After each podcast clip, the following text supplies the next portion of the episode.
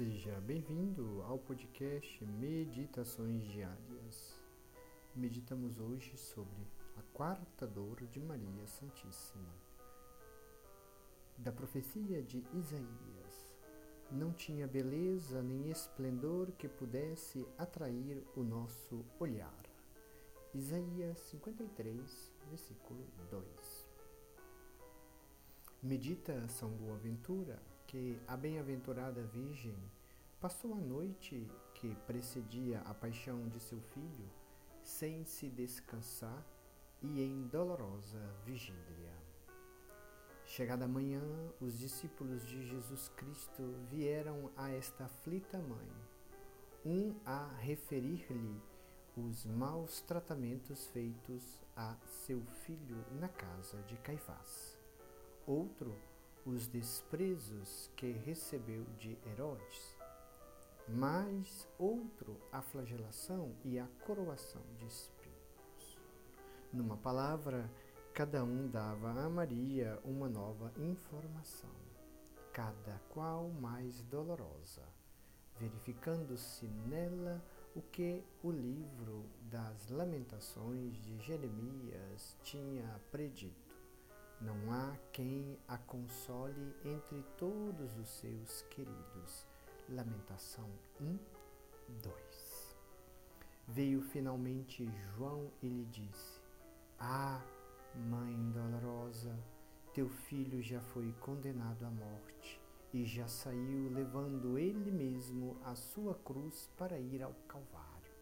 Vem, se o queres ver, e dar-lhe o último adeus em alguma rua por onde tenha de passar. Ao ouvir isto, Maria parte com João, e pelo sangue de que estava a terra borrifada, conhece que o filho já ali tinha passado. A mãe aflita toma por sua estrada mais breve e coloca-se na entrada de uma rua para se encontrar com o aflito filho, nada se lhe dando das palavras insultuosas dos judeus que a conheciam como mãe do condenado. Ó, oh, ó oh Deus, que causa de dor foi para ela a vista dos cravos, dos martelos, das cordas e dos outros instrumentos funestos da morte de seu filho. Como que uma espada foi ao seu coração o ouvir a trombeta que andava publicando a sentença pronunciada contra o seu Jesus. Mas eis que já, depois de terem passado os instrumentos e os ministros da justiça, levanta os olhos e vê, ó Deus, um homem todo cheio de sangue e de chagas dos pés até a cabeça, como um feixe de espinho na cabeça e dois pesados madeiros sobre os ombros. Olha para ele e quase não o conhece, dizendo então com Isaías: Não tinha beleza nem esplendor que pudesse atrair o nosso olhar. Mas, finalmente, o amor lhe faz reconhecer e o filho tirando um grumo de sangue dos olhos, como foi revelado a Santa Brígida, encarou a mãe e a mãe encarou o filho. Oh, olhares dolorosos, com que, como tantas flechas, foram então traspassadas aquelas almas amantes. Queria a Divina Mãe abraçar a Jesus, como diz Santo Anselmo, mas os insolentes servos a repelem com injúrias e empurram para diante o Senhor aflitíssimo. Maria, porém, segue, muito embora preveja que a vista de seu Jesus moribundo lhe causaria uma dor tão acerba que a tornaria rainha dos mártires. O filho vai adiante e a mãe tomando também a sua cruz, no dizer de São Guilherme, vai após ele para ser crucificada com ele. Se víssemos uma leoa que vai após o filho conduzido à morte, aquela fera nos causaria compaixão. E não nos inspirará compaixão o fato de ver Maria que vai após o seu Cordeiro Imaculado enquanto o levam a morrer por nós?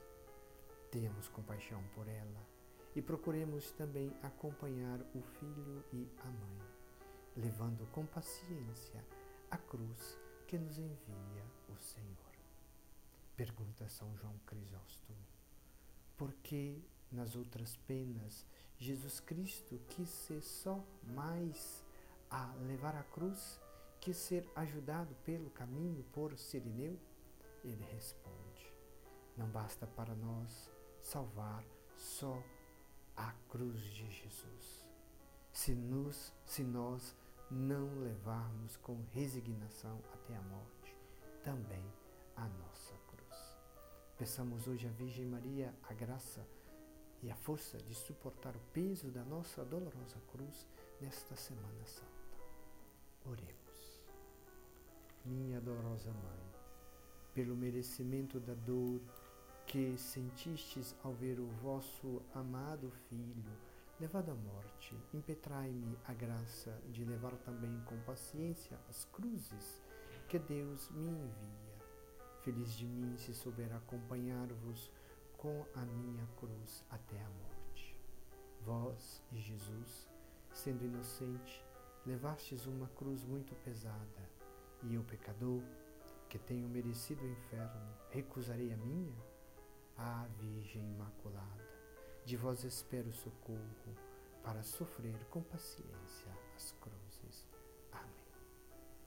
Ó Mãe das dores, Maria, fazei que no dia do juízo eu veja vosso Filho aplacado e não irado comigo. Doce coração de Maria, sede minha salvação. O Senhor esteja convosco, Ele está no meio de nós. O Senhor te abençoe e te guarde. O Senhor te mostre a sua face conceda-te sua graça. O Senhor volva o seu rosto para ti e te dê a paz. Nossa meditação retirada das meditações para todos os dias do ano de Santo Afonso Maria de Ligório.